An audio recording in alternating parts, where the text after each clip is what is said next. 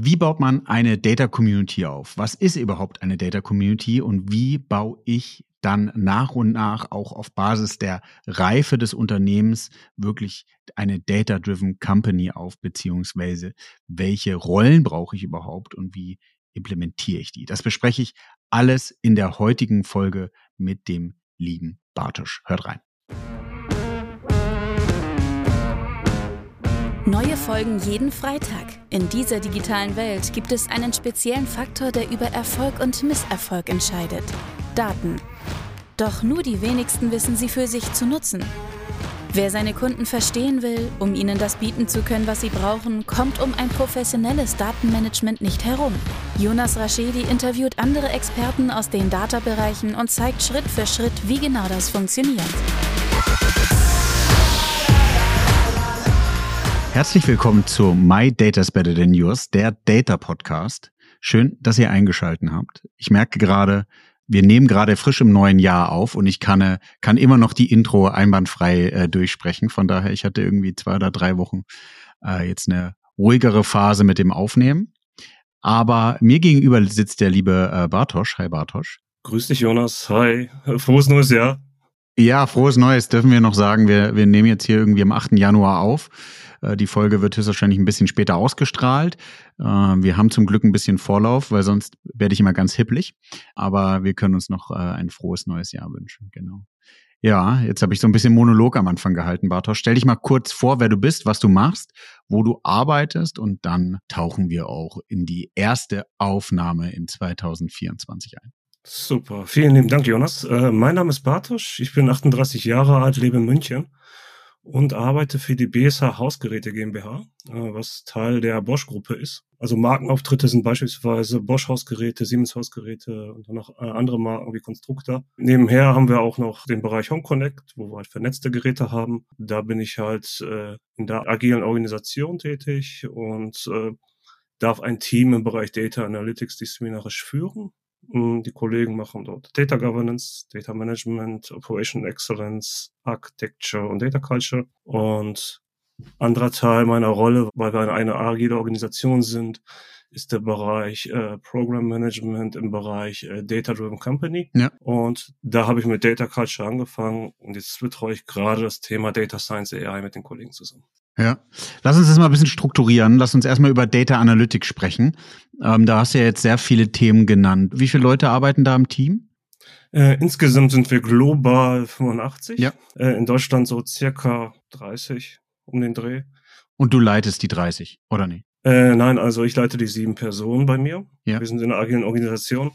Also das heißt, die eine Hälfte ist disziplinarisch, weil ich auch aus dem Data Analytics Umfeld komme. Und der andere Teil ist im Programm. Und da machen wir halt äh, ja, Data Science AI, vorher Data Culture und meine Rolle ist quasi eine Teamlead-Rolle für sieben Personen in Deutschland. Und zusätzlich, es ist spannend, jetzt das einmal zu zerlegen. Das heißt, agile Organisation ja. heißt, du führst die sieben fachlich und disziplinarisch. Du hast aber im Programm, das heißt, du bist sowas wie ein äh, Product Owner oder ein Projektleiter auch noch, weitere Leute, die du führst in deinen Projekten. Äh, nee, es ist etwas anders. Also wir haben bei uns den Bereich getrennt. Ja. Ich führe die Leute disziplinarisch bei mir. Fachlich sind die total eigenständig. Also ich habe Product Manager, Product Owner bei mir.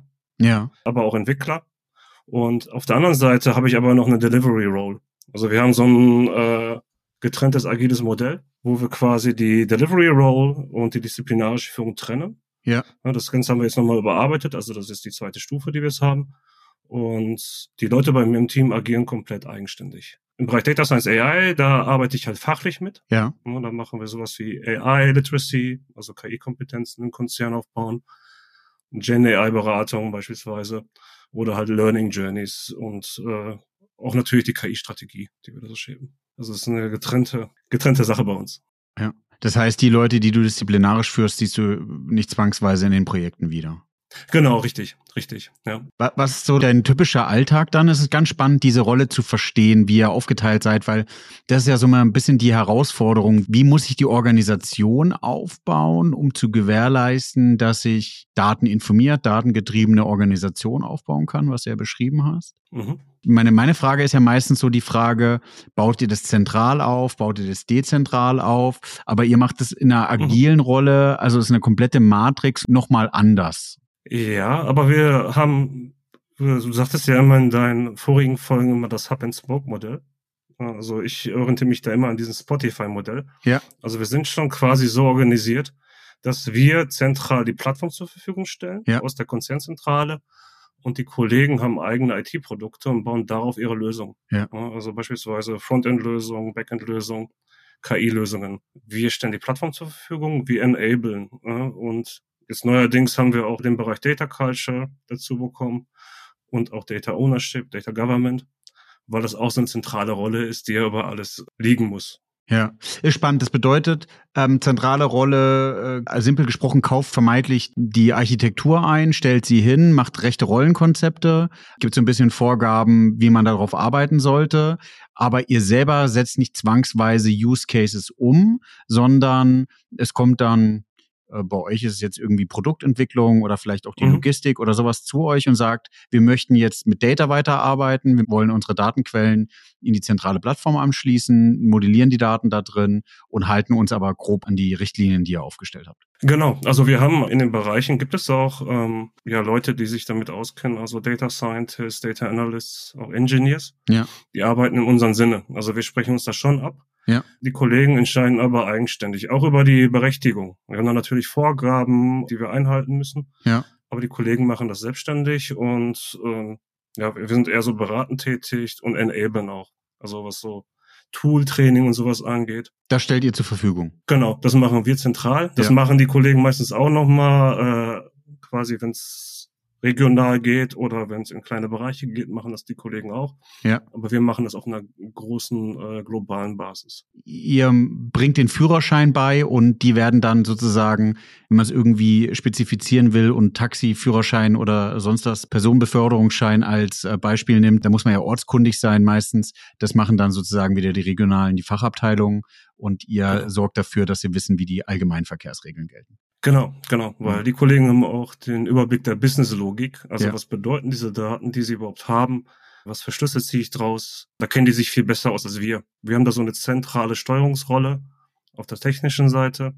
Und ja, seitdem es halt auch so Self-Service-Tools gibt wie Power BI, ist auch dieses Enablement Data Culture noch viel wichtiger geworden bei uns. Ja, was vorher nur so beiläufig war, ist jetzt viel wichtiger geworden. Also wir haben geschult in den Frontend-Tools beispielsweise ja. und haben dann gesehen, die zweite Frage war dann direkt, ja, okay, Data Access. Und dann hat man gesehen, okay, da fehlen noch so ein paar Grundlagen. Und dann haben wir uns halt quasi ein Programm auferlegt, wo wir das ähm, ja, in die Organisation gehen.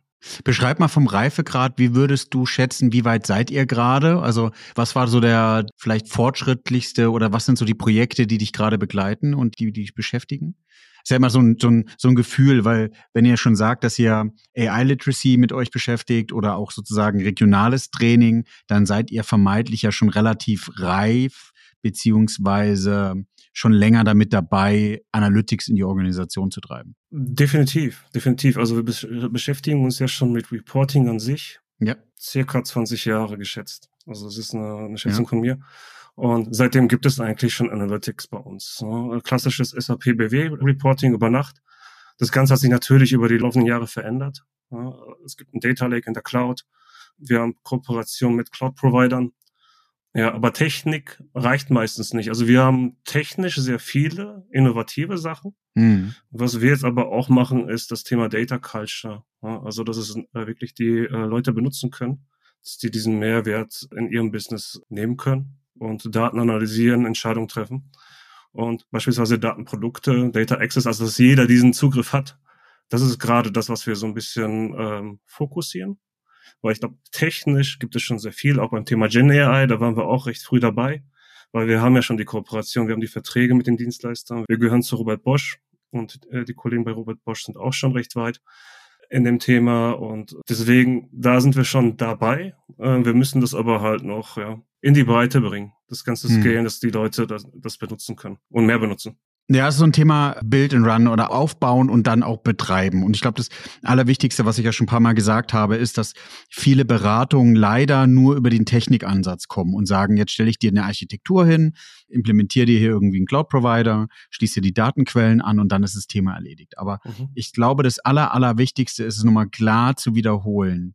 Den einen Euro, den du in Architektur steckst, den musst du den dreifachen Betrag in Organisation, in den Kultur stecken. Du musst dir Gedanken machen darüber, wie kannst du das ganze Thema sozusagen die Leute erstmal befähigen. Du musst die Leute abholen dazu. Was ist überhaupt Cloud?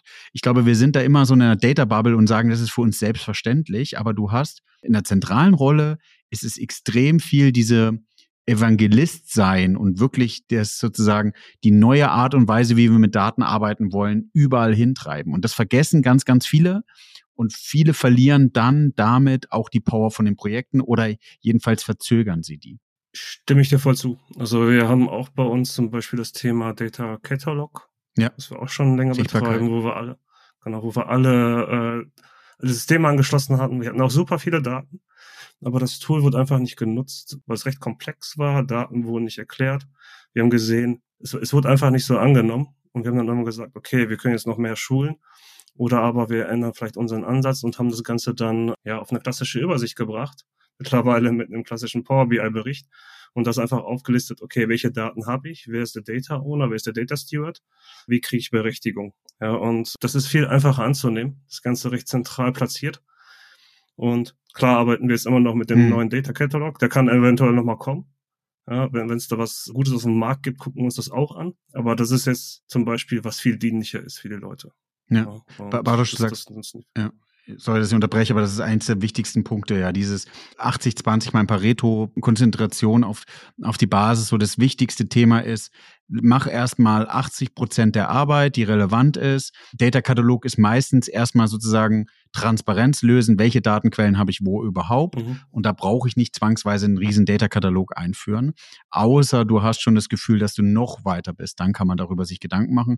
Aber meistens hilft schon mit einer Confluence-Seite oder Excel-Seite oder sonst was, irgendwie da Transparenz reinzuschaffen. Und dann kannst du gucken, was die nächsten Schritte sind. Weil sonst blockierst du natürlich wieder die gesamte Org durch irgendwie so ein, so ein Rollout-Projekt für irgendeine neue Architektur oder, oder, oder technische Lösung. Total, total richtig, ja.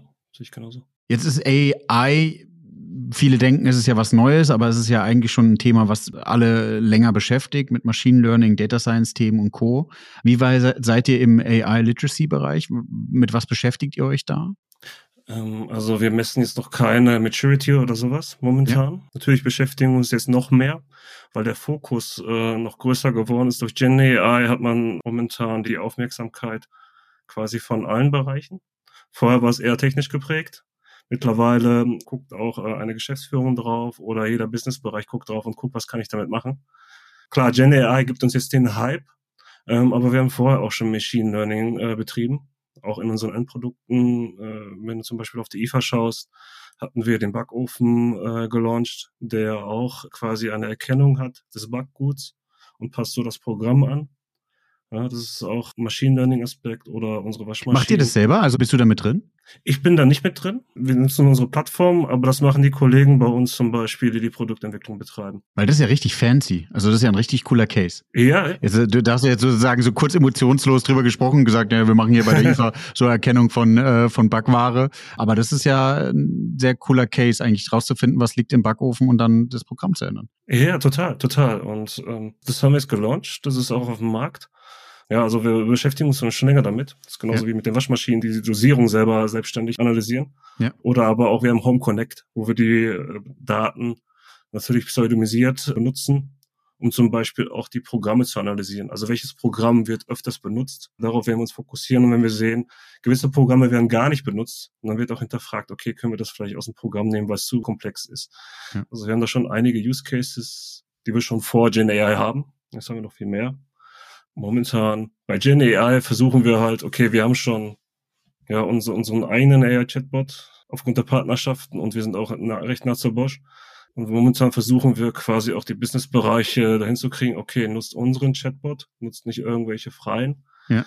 Und wir gucken uns auch zusammen mit dem äh, Business-Kollegen neue AI-Tools an und schauen, okay, ist es wirklich notwendig, dass wir dieses Produkt dann haben? Ich habe immer im Kopf diesen AI Graveyard, ja. den es da gibt und ja. ähm, wie viele AI-Projekte so scheitern in der ganzen Welt, weil oft sind es ja einfach nur APIs connected. Die werden dann mit einem neuen Release von ChatGPT oder von Microsoft direkt halt, ja, sagen wir, beerdigt. Und deswegen gucken wir uns so genau an, okay, braucht es das? Hat es den Nutzen oder können wir einfach unsere eigenen Large Language Modelle nutzen, die wir sowieso quasi durch Partnerschaften haben? Nicht äh, eventuell nutzen, eventuell noch ein bisschen anpassen über so eine Werkschnittstelle oder sonstiges. Also da versuchen wir so ein bisschen auszubremsen, dass wir halt nicht zu viele äh, Verträge abschließen mit Providern, die wir eigentlich gar nicht brauchen.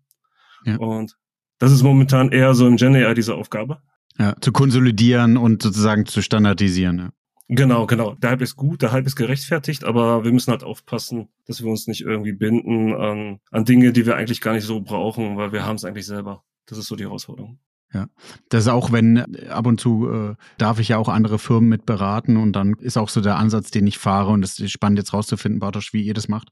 Also eine Art Board zu entwickeln. Ich weiß, wir haben genug Boards und es gibt genug im Unternehmen, aber sozusagen eine gewisse Teilnehmerkreis aufzusetzen, die sich mit dem Thema KI, AI, mit diesen tollen Buzzwords beschäftigen mhm. und dann eigentlich mal eine Bestandsaufnahme zu machen, was gibt alles, alles im Unternehmen, welche Softwares werden schon eingesetzt, welche Tools gibt's dann? Und dann zu überlegen, eigentlich schon reicht schon oftmals dann in dieser Runde eigentlich mal einen Austausch stattfinden zu lassen, wer nutzt was, wie funktioniert's? Und recht festzustellen, dass in großen Konzernen ist ja meistens so, jede Abteilung kauft separat ein, dadurch hast du schon Probleme, dann kannst du es standardisieren, gemeinsam einkaufen und eigentlich auch über die, die Features austauschen. Und damit hast du ja auf einer Management-Ebene oder in diesem Teilnehmerkreis schon ein bisschen Literacy ausgelöst, ja, also zu sagen, okay, um was muss ich mich kümmern?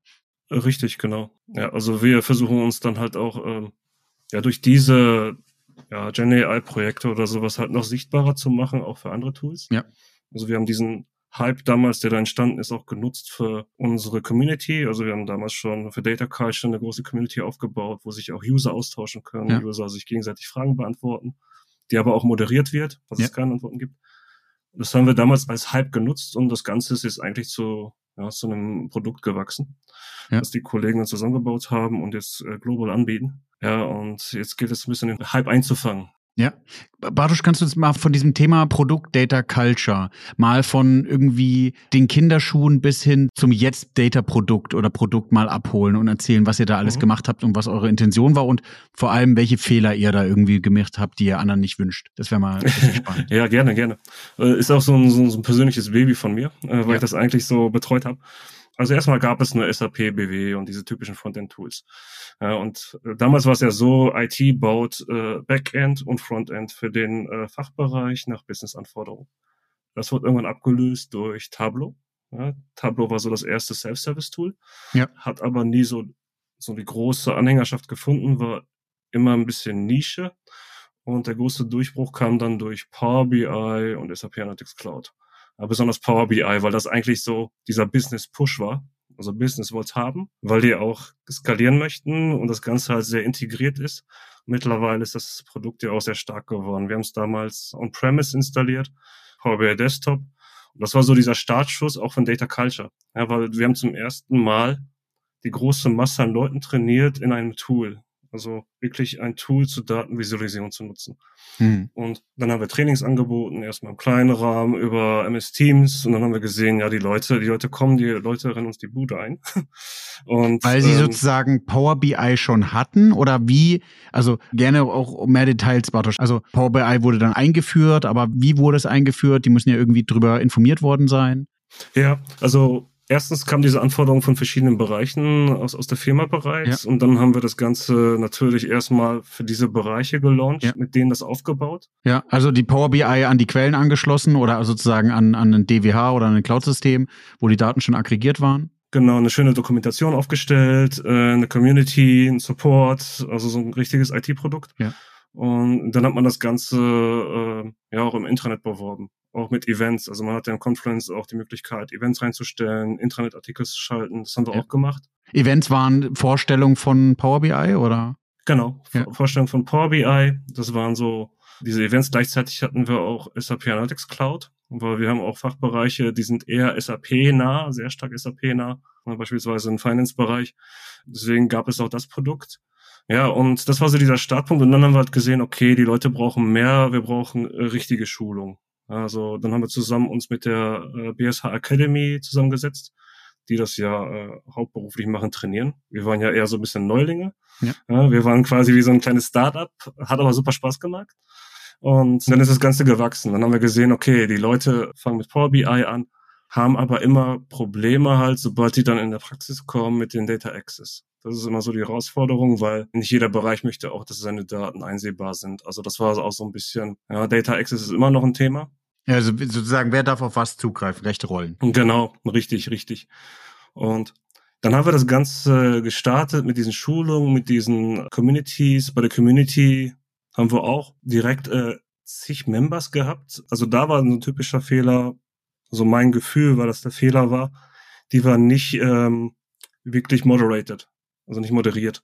Was war, aber was war für euch eine Community? Also einmal, dass wir uns online treffen, weil es war global, es war ein globales Produkt, Online-Events und ja. für mich ist so eine Community, okay, da muss es auch irgendwie einen Platz geben, technisch gesehen. Also meistens ist es dann irgendwie so ein MS Teams mit Channels, ja. mit verschiedenen Channels zu verschiedenen Themen. Und da haben wir halt gesehen, okay, da, da müssen wir noch ein bisschen mehr machen. Haben wir dann auch gemacht. Wir haben gesehen, wenn es nicht moderiert ist, dann schläft es irgendwann ein. Ja, dann haben wir irgendwann in der nächsten Ausbaustufe gesagt, okay, wir brauchen für jeden Channel, weil wir haben ja unterschiedliche Tools für unterschiedliche Anwendungen, einen Berater, einer, der das auch moderiert, wenn etwas kommt und nicht beantwortet wird, aus der User-Community, weil da ist eigentlich jeder User drin. Ja. Bei jedem Training, das wir geben, bewerben wir das auch. Bei jedem Event, was wir hatten, haben wir das auch beworben, ja. mit QR-Codes, mit allen ja, so, so, so haben wir die Leute in diese Community bekommen. Und moderiert hat das dann auch sehr gut geklappt. Und dann ist das Ganze größer geworden, weil wir gesehen haben, okay, das reicht aber nicht. Also nur, nur ein Frontend-Tool reicht nicht. Wir müssen noch viel mehr schulen, also Basics, auch sowas wie SQL, sowas wie gehe ich mit Daten um, wie visualisiere ich Daten, wie ziehe ich Schlüsse aus Daten. Und dann haben wir halt, ja zum Glück, so das Programm, äh, Data Driven Company, also es hat einen anderen Namen bei uns intern, also die Company quasi Data Driven zu bekommen aufgesetzt und da gibt es jetzt mittlerweile unterschiedliche Streams. Einer davon ist Data Culture Transformation. Und da bauen wir zum Beispiel Rollen. Also wie viele Rollen brauchen wir wirklich, um data-driven zu werden? Beispielsweise ein Data Analyst, dann haben wir einen Data Scientisten, einen Engineer, auch den Data Consumer, weil es das heißt ja nicht, dass jeder, der sich ein Dashboard anguckt, dieses Dashboard auch versteht. Also haben wir uns auch den Data Consumer angeschaut. Ja. Und wir haben mit dem Data Analyst angefangen und das Ganze wurde sehr stark angenommen, hatte auch jetzt mehrere Transformationsstufen. Und das war dann so, äh, ja, Data Culture 2.0. Jetzt mittlerweile haben wir da äh, mehrere Rollen und auch eine Community, wo einige Leute drin sind, geben da noch Events und wir gehen auch mittlerweile auch zu Business Areas und beraten die quasi, gucken uns an, okay, was gibt es bereits? Wie geht ihr mit Daten um? Was sind auch eure Pain Points? Und oft hat man halt immer gehört, okay, Data Access ist immer so ein Thema.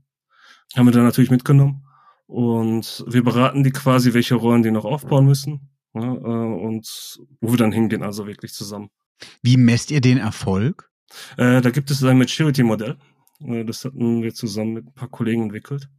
Äh, und da gibt es wirklich eine Bewertung von bis. Stecke ich selber nicht so tief drin jetzt, ja. ähm, aber es gibt eine Maturity, äh, also es gibt wirklich ein, eine komplette Auflistung, was die Aspekte davon sind. Daran wird gemessen, wie weit ich bin. Und die messt ihr in regelmäßigen Abständen? Das messen wir in regelmäßigen Abständen, genau. Besonders mit den Regionen oder beziehungsweise mit den Geschäftsbereichen, mit denen wir gerade halt diesen Weg gehen. Und das machen wir wirklich teilweise Geschäftsbereich für Geschäftsbereich oder Region für Region angefangen mit denen, die sich halt äh, freiwillig gemeldet haben, quasi als Piloten, weil wir wissen, okay, die wollen das unbedingt, dann begleiten wir das auf jeden Fall.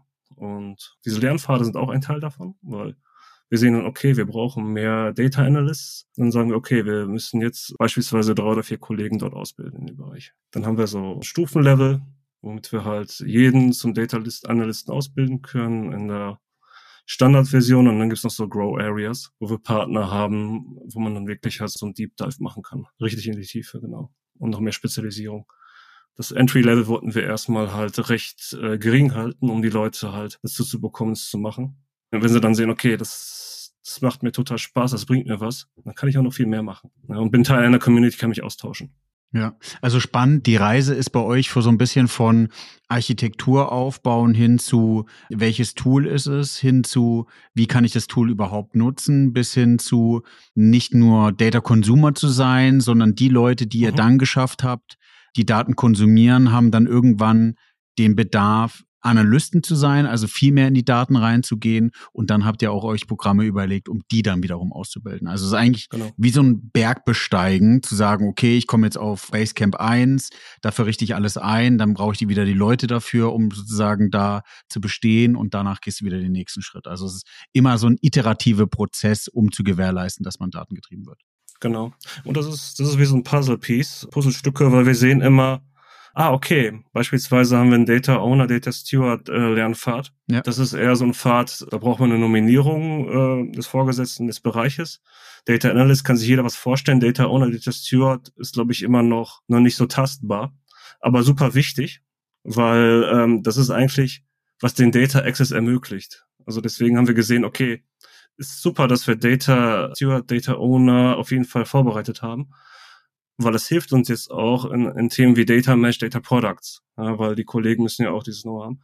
Und das wird uns jetzt sehr stark helfen im Bereich Data Access, Data Products, Data Mesh, was wir auch als Thema haben, auch Teil dieses Programms. Ja, was, was auch sehr stark organisatorisch geprägt ist. Ja. Also das mhm. wird länger dauern, was wirklich ein Change ist. Ja, ist spannend, Bartosch. Also die sehe ich auch immer wieder. Ähm, ich selber habe ja bei Douglas viel aufbauen dürfen. Bei Funke darf ich das gerade machen. Sehe das bei manchen Kunden. Das ist extrem dieser, welche Sachen musst du wie vorbereiten, weil du hast immer diese Early Adopter, die sozusagen dir die Bude einrennen bei denen musst du dann sozusagen schon die Sachen auf Halte haben, um zu zeigen, hey, ich bin hier schon vorbereitet, mhm. sonst verlieren die das Interesse. Wenn du die fit hast, dann kommt die zweite oder dritte ja, Zielgruppe, die dahinter steht und bei denen musst du das Thema dann nochmal ein bisschen ausgeweitet vorweisen können, um die dann wieder zu trainieren. Ja, sehr spannend. Werbung in eigener Sache. In den letzten zwei Jahren habe ich über sechs Bücher geschrieben, 200 Podcast-Folgen aufgenommen und ich habe mir überlegt, wie bekomme ich diese ganzen Informationen jetzt nochmal anders verpackt und in einem Mehrwert für euch kommuniziert. Mit meinem Team habe ich jetzt über sechs Monate mal drüber nachgedacht, was kann das denn sein und habe viele Ideen verschmissen und dann auch doch wieder angefangen. Es wird jetzt demnächst einen Videokurs geben, in dem ihr die Möglichkeit habt, alle Informationen, die ich über die letzten Jahre erarbeitet habe. Wie wird ein Unternehmen datengetrieben? Auf was muss man dabei achten? Was sind Fails? Und vor allem, was sind aber auch gute Vorlagen, die man nutzen kann, um erfolgreich zu sein? Von daher nutzt die Chance, meldet euch bei mir und ihr bekommt Zugriff zu diesem Videokurs. Ich schicke euch alle Informationen dazu. Er kostet natürlich was, aber für die Leute, die am Anfang direkt zuschlagen, habe ich auch einen großen Rabatt. Ich freue mich.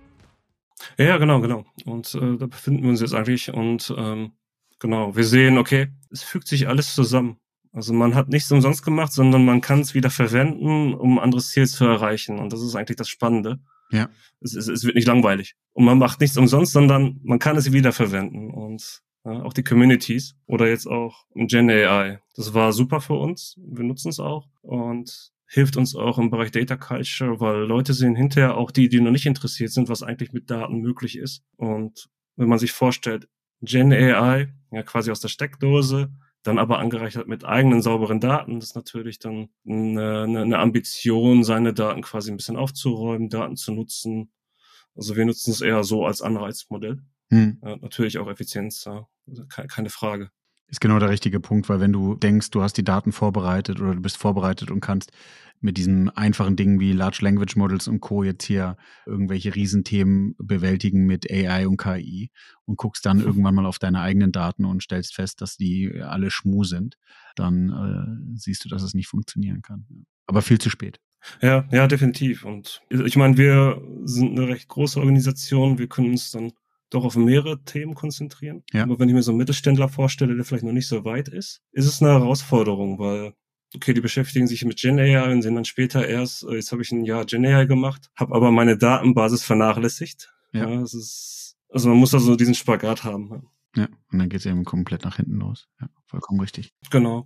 Was steht bei euch auf dem Plan für die nächsten Jahre? Also wo seid ihr? Was, jetzt haben wir ja gerade frisch 2024. Was ist bei dir, was du gerne noch umgesetzt haben wollen würdest? Ähm, ja, wir haben ja immer noch den Bereich bei uns, Data Culture hört nie auf. Ja, also ja. Datenkultur, noch mehr Leute erreichen, noch mehr Leute in die Community bekommen und ähm, das Thema KI also dass wir da auch unsere KI-Strategie ja quasi anpassen. Ich in Gen AI, wir von der technischen Seite haben es ja schon kommen sehen. Aber dieser Hype ist ja erst wirklich entstanden, weil es quasi einen Tech- und einen Business-Push gab hm. und die Leute es wirklich nutzen. Das heißt, auch da müssen wir uns wieder ein bisschen anpassen in unserer Strategie, das erklären. Also ich glaube, das wird auch dieses Jahr so ein bisschen auf dem Plan stehen. Ansonsten versuchen wir Data Science AI weiter auszurollen, also auch dieses Mindset, weil wir haben uns ja sehr stark auf Data und Analytics ja. fokussiert. Ja, haben wir auch gerade viel drüber gesprochen, ja. AI-Knowledge bezieht sich meistens, also in der gro groben breiten Masse eher auf Gen AI. Wenn jemand AI sagt, denken die meisten Leute an Gen AI. Und das wollen wir halt in der Organisation auch, dass wir alle auf einem gemeinsamen Level sind. AI gab es schon vorher, wir hatten vorher Machine Learning, so ein bisschen die Historie raus, wie funktioniert das Ganze, was ist überhaupt Gen AI und das auf unterschiedlichsten Leveln. Also natürlich Data Scientists beschäftigen sich schon lange damit oder Engineers oder Machine Learning Engineers, aber beispielsweise, dass man Top-Management abholt, dass man ähm, jeden Angestellten eigentlich bei uns abholt und dem das quasi nahe bringt, das zu nutzen, warum das gut ist, wie das funktioniert.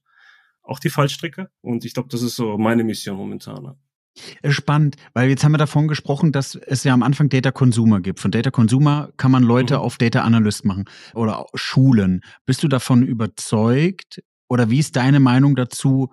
Werdet ihr dann die Data Analysten zu Data Scientisten ausbilden? Nicht alle, denke ich.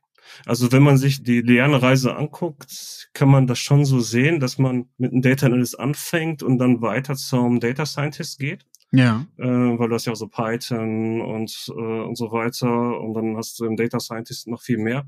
Aber nicht alle wollen diese Reise gehen. Also es, äh, nicht jeder möchte Scientist werden.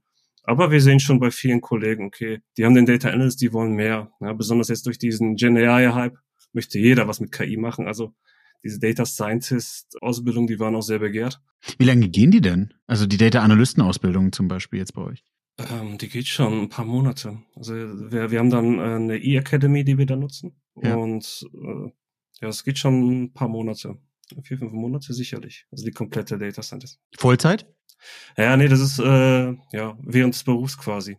Ähm, wir haben auch ähm, die Vereinbarung, okay, wenn du das machen möchtest, musst du das mit deinem Vorgesetzten absprechen, ob das auch in deinem Plan passt. Ja. Und wenn man sich das aber anschaut, schafft man das aber nicht in der Arbeitszeit wenn man wirklich ein Data Scientist will, muss man nebenher, ja. Also es, ich glaube, die meisten Leute, die wirklich Data Scientist machen wollen, die haben auch eine Passion für Data. Ja. Und für die ist es dann auch ja, selbstverständlich, was am Wochenende zu machen.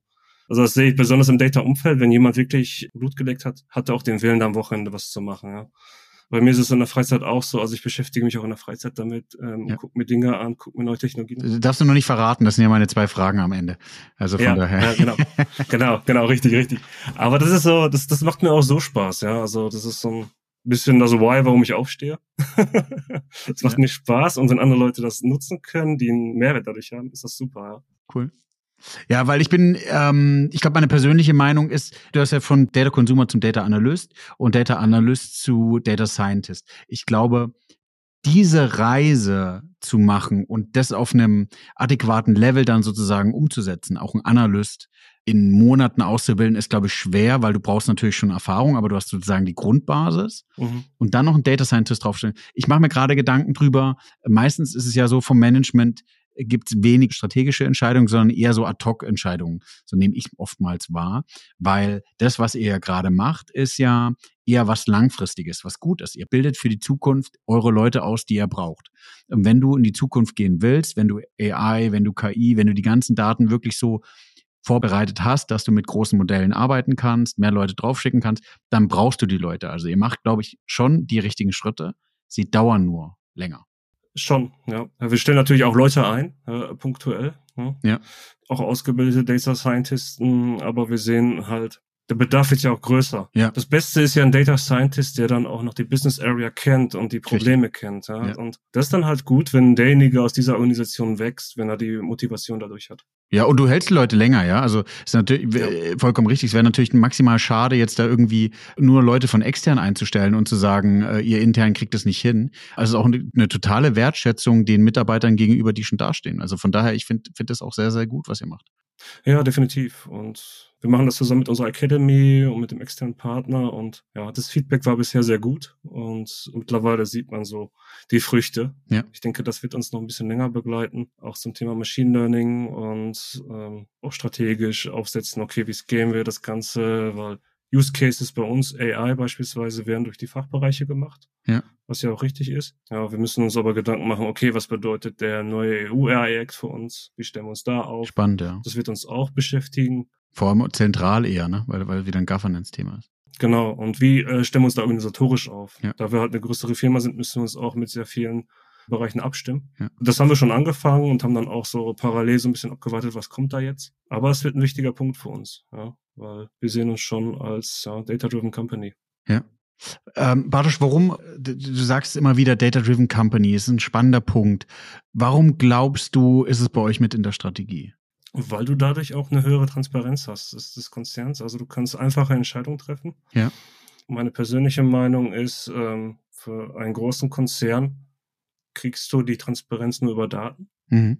Ja, das ist ähm, klar über die Erfahrung auch, aber Daten sind halt faktisch. Und Daten ermöglichen dir auch eventuell neue Geschäftsmodelle. Ja, aber wir sehen beispielsweise in unseren Apps, Home Connect App oder sowas, wo wir dann hinterher die Daten anonymisiert analysieren, gibt es ja auch eventuell, wir haben es noch nicht, aber Monetarisierungsansätze, dass man gewisse Funktionen mhm. eventuell, ja, wie man es auch in der Automobilindustrie kennt, ja, Thema Sitzheizung, ja. gab es ja auch diese Use Cases, dass man die mit ausliefert, aber erst halt aktiviert gegen ein Abo oder sowas. Ja, ja es, es ist spannend, weil ich glaube, vielen Unternehmen fehlt oft die Idee und das taktische Vorgehen, um zu sagen, was brauche ich denn überhaupt, um datengetrieben zu sein, ja? Oder was bedeutet für mich datengetrieben? Ich glaube, manche Unternehmen können gar nicht datengetrieben sein, manche können nur dateninformiert sein, was vollkommen okay ist, aber mhm. alleine diesen strategischen Ansatz zu fahren oder die Initiativen zu fahren, die du jetzt gerade beschreibst, okay, viele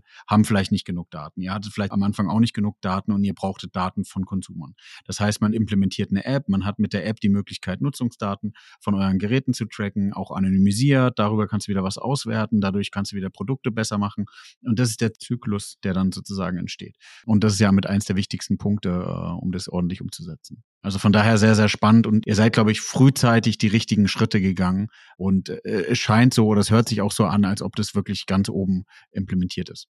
Ja, definitiv. Wir haben es natürlich durch, durch AI noch mehr äh, Fokus bekommen. Man sieht ja auch, okay, das Vertrauen ist da, weil ansonsten würde man nicht diese Programme machen. Ja. Ich meine, wir geben auch was zurück. Beispielsweise Process Mining ist ja auch so ein Use Case, wo es ja dann auch hier die Münchner Anbieter gibt, den großen. Ja. Den großen, der so groß gewachsen ist, sagen wir so. Ja.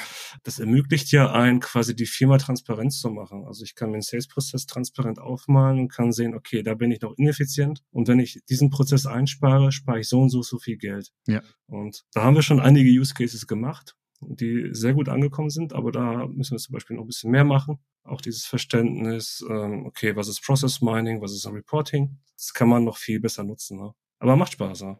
ja. Du arbeitest ja schon eine Weile in dem Bereich und es ist, also du hast, ich finde, sehr, sehr nüchtern eure tollen Ergebnisse vorgestellt, aber ich glaube, das ist so ein bisschen der, ähm, so sind halt die Analysten meistens eher so ein bisschen nüchtern und faktenbasiert. Aber äh, ich war wirklich äh, positiv überrascht, was er denn da schon alles macht und wie einfach du über sozusagen die Use Cases sprichst und die sozusagen als selbstverständlich da wahrnimmt, was aber auch wieder nochmal ein positives Zeichen dafür ist, wie weit ihr eigentlich schon seid.